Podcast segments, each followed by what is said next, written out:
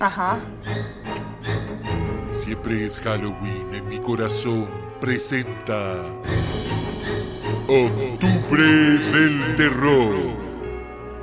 31 días, 31 películas. Con Hermes y Natalia.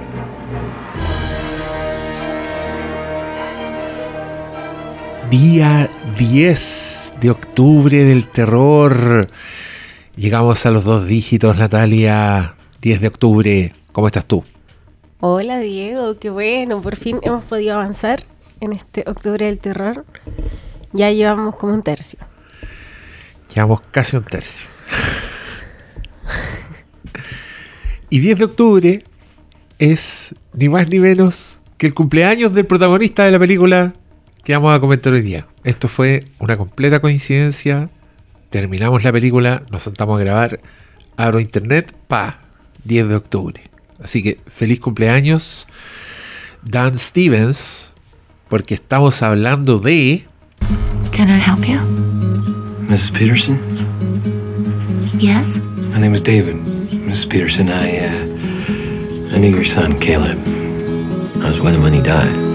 The Guest, El Invitado, película del año 2014, perfecta para Halloween. ¿Es película para Halloween o no? ¿Qué te pareció? Sí, sí, es película de Halloween, tiene hasta carrete de Halloween. Transcurre alrededor de la época de Halloween y es también una película que creo yo califica medio, esto lo digo medio a mi pesar porque le puede jugar en contra, puede despertar ciertos preju- prejuicios, pero tiene esta onda nostálgica ochentera Stranger Things. Yo no Tiene- encontré que fuera tan marcado. Tiene la tipografía de Stephen King en su título Sí. y tiene una estructura de película que es bastante retro, pero no es, no es tan explotador de la weá. No, para nada. Creo que tiene. Está un poquito más. Es un poquito más profundo su, su espíritu retro. Y creo que tiene que ver con el tipo de película que es esta. Porque es una. Es un thriller muy de.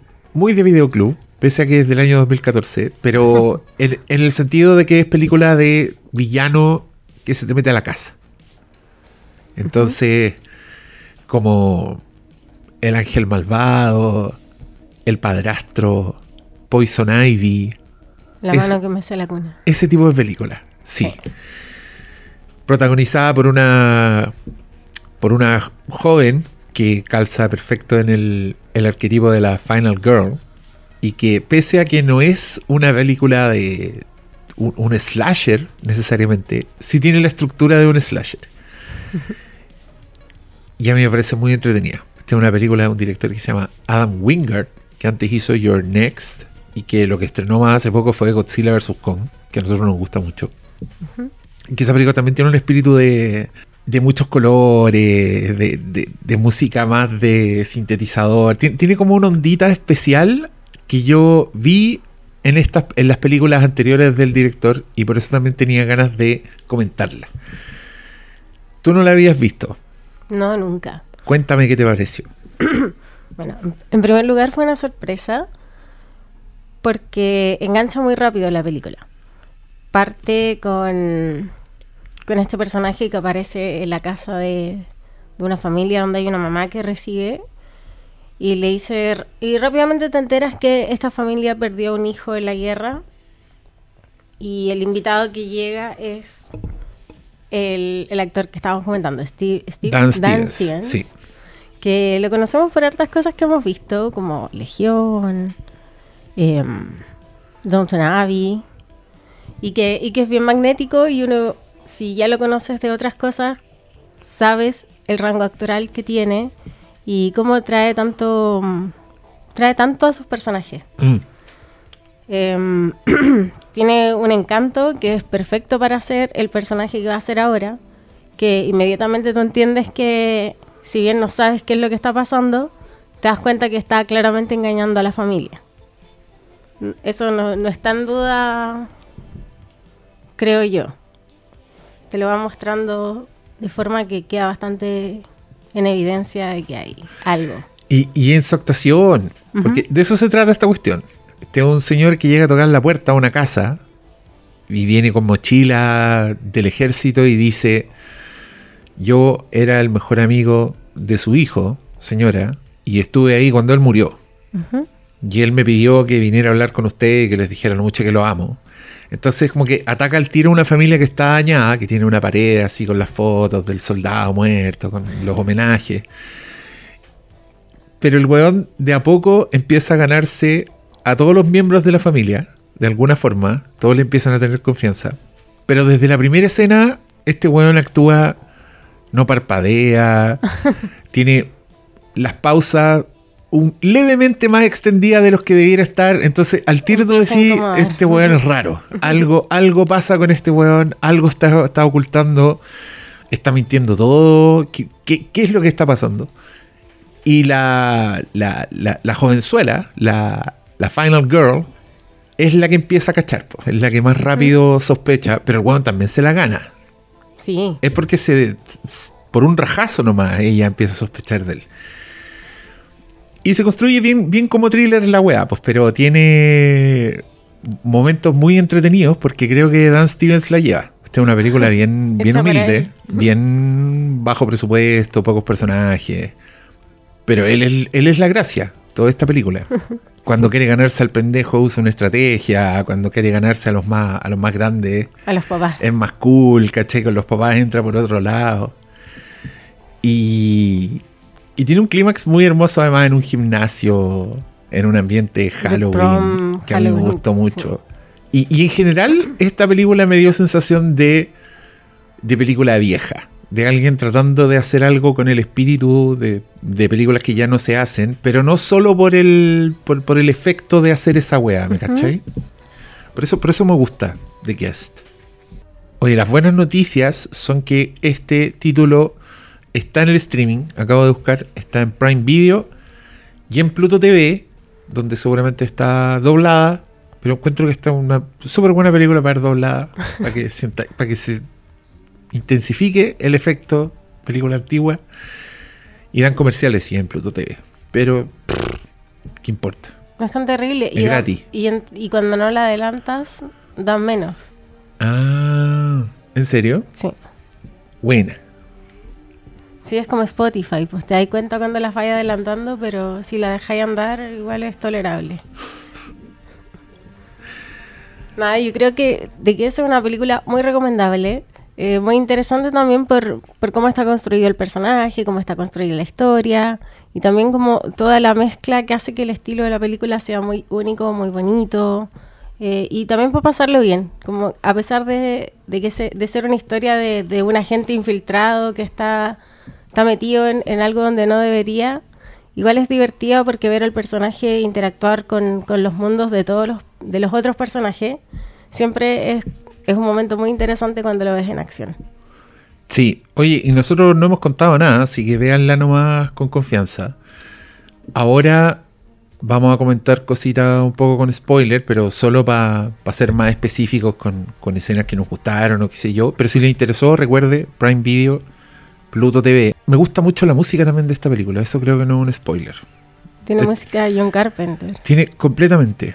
De hecho, hay, hay citas a Halloween 3 y al parecer usaron los mismos instrumentos, el mismo tipo de sonido. Entonces, bueno, Stranger Things hizo lo mismo un poco, por, por Sí, eso también paso a, a comentarlo, pero creo que esta película mm, tiene suficientes méritos, suficiente identidad para parar sola, para defenderse y, y yo creo que te, te puede gustar. Sobre todo si te, si te gustan este tipo de historias, que, que a mí me da la sensación de que eran, eran más comunes, que existían más. Bueno, la huérfana también es así, Es que llegó a... igual es más honesta en, en robar el estilo porque roba el estilo, pero por ejemplo no hace lo de Stranger Things de estar poniendo póster en la pared Claro. y referencias directas. No es tan invasiva la wea. no es nada de invasiva.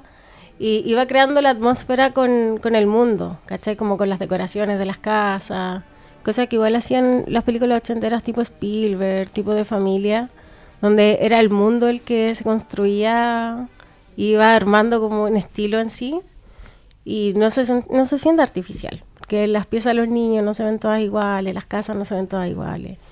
Entonces sí se nota un interés artístico en que la película tenga algo muy único. Sí, y tiene también esa construcción de, mm, de pueblo chico, de ir mostrándote personajes secundarios que después entran de alguna forma en el cagüín principal. Y también es una película que siento yo, no le importa matar personajes, que siempre es bueno en, en este tipo de películas.